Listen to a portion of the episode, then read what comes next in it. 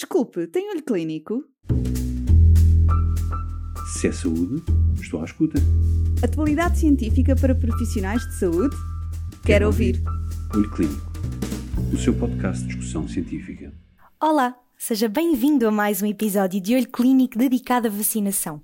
Perante o aumento crescente das taxas de hesitação vacinal a nível global, a OMS classificou este fenómeno como uma das 10 maiores ameaças a nível mundial. Mas quais são os principais fatores que contribuem para este aumento da hesitação vacinal?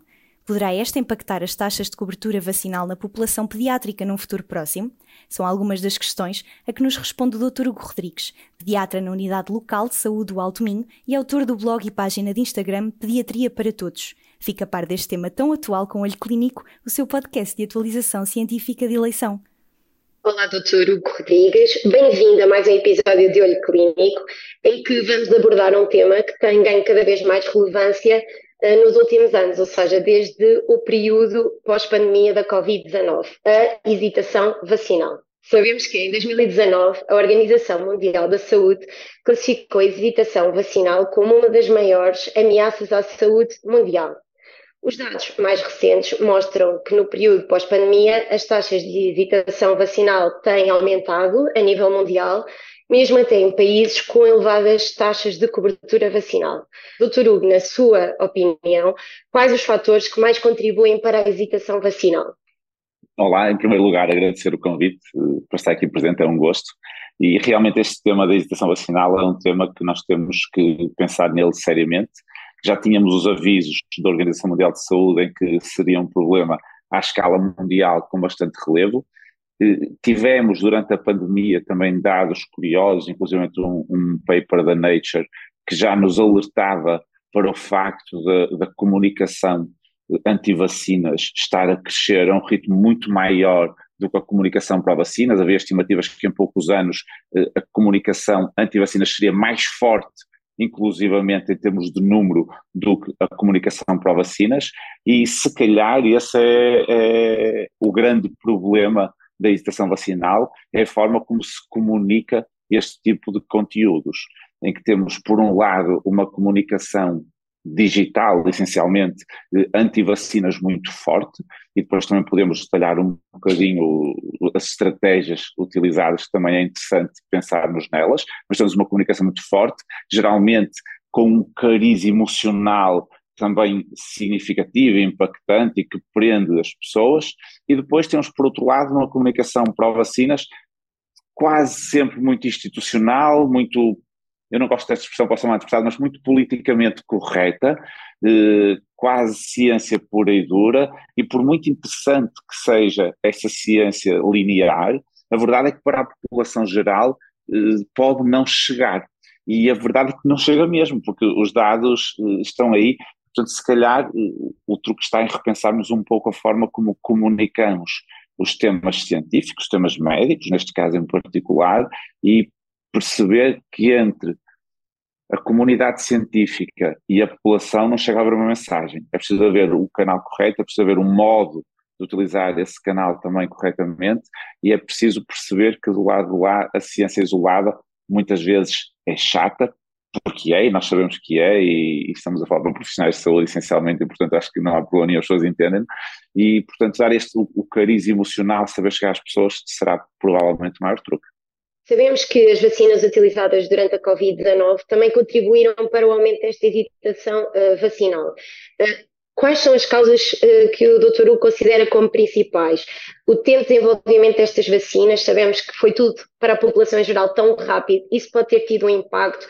A segurança e eficácia destas vacinas também pode ter sido uma causa que contribui para esta hesitação vacinal. Qual é que é a sua opinião? Todos esses fatores contribuíram. E lá está, temos aqui um exemplo claro de ter o mundo parado à espera de uma vacina. Quando sai a vacina, o mundo começa a, a abrir portas, a vida começa a retomar a normalidade.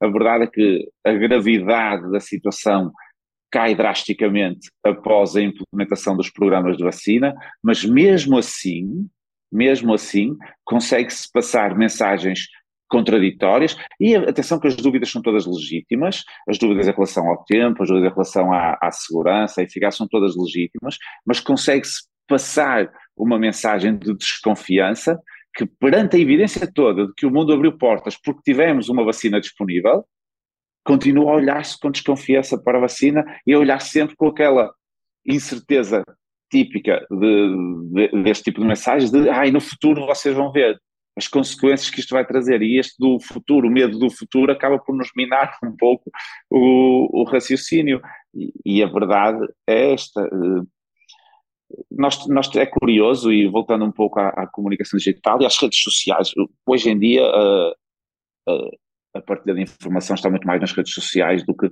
no velhinho Dr. Google. Gosto de dizer o velhinho, porque hoje em dia é muito mais Dr. Instagram do que propriamente o Dr. Google.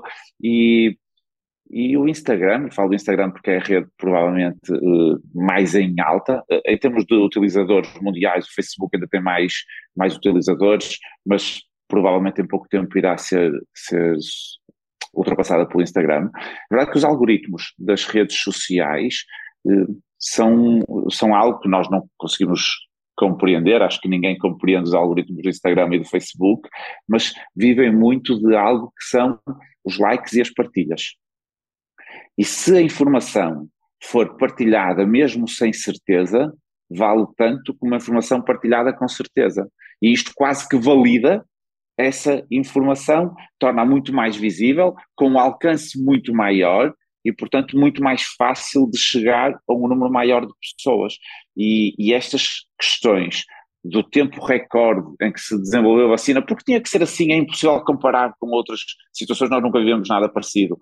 Felizmente conseguiu-se fazer em tempo recorde, claro com alguns percalços, claro com algumas incertezas pelo meio, que são inevitáveis, mas tudo isto foi muito aproveitado, não tanto pela vantagem, mas mais por esta incerteza.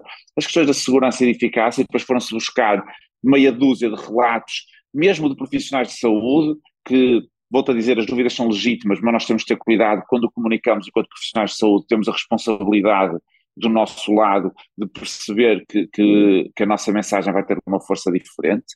E, portanto, às vezes é irresponsável nós utilizarmos as nossas opiniões pessoais isoladamente identificando-nos como, identificando como médicos, isto pode ser irresponsável, acho que houve aqui alguns casos desses, não tenho plano nenhum em dizer isto, e portanto esta força com que eh, se difundiram algumas opiniões pessoais médicas, que são apenas opiniões pessoais, veio quase credibilizar todas estas partilhas gigantescas e esta capacidade de multiplicação da informação que se conseguiu com, com a comunicação anti-vacinas.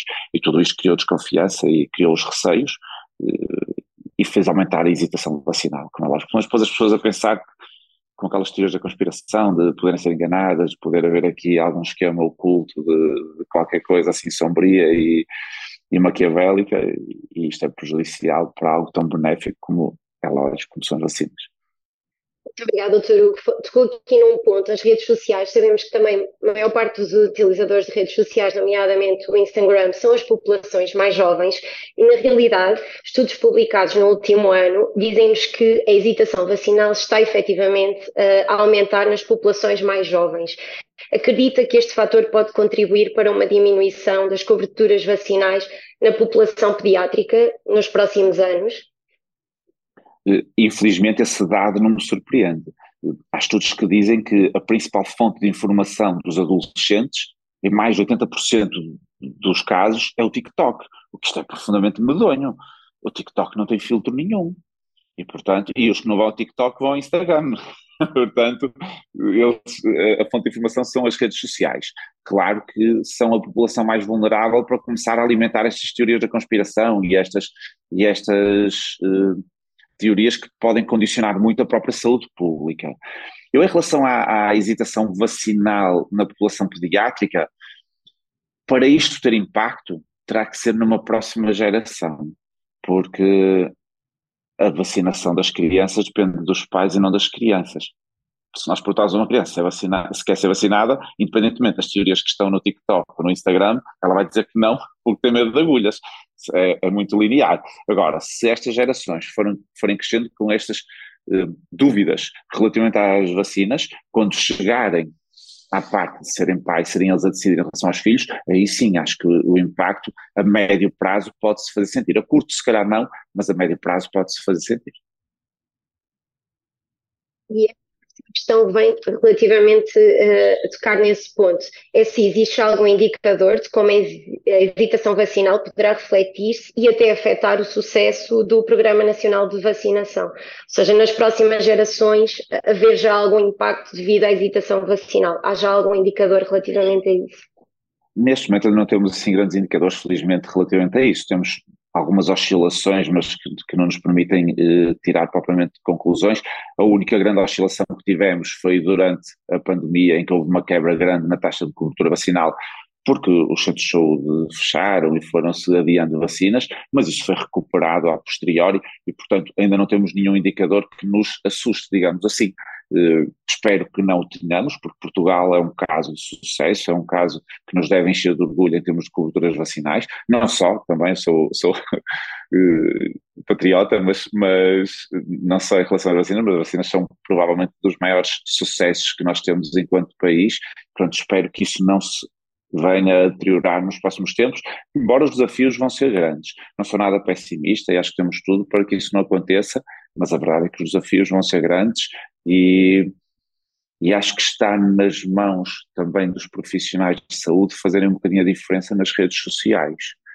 Nós temos que passar informação, temos que estar lá. Se só nos queixamos dos outros estarem lá, não conseguimos passar a mensagem correta. E às vezes a solução passa muito mais por ser proativos e passar mensagens corretas do que propriamente por estar a criticar quem está a passar mensagens incorretas. Muito obrigada, doutor Hugo, pela, por esta partilha. Quanto assim, não perca o próximo episódio com o Dr. Hugo Rodrigues, onde iremos abordar quais as principais medidas para combater a hesitação vacinal. Desculpe, tem olho clínico?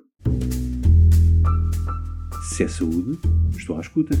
Atualidade científica para profissionais de saúde?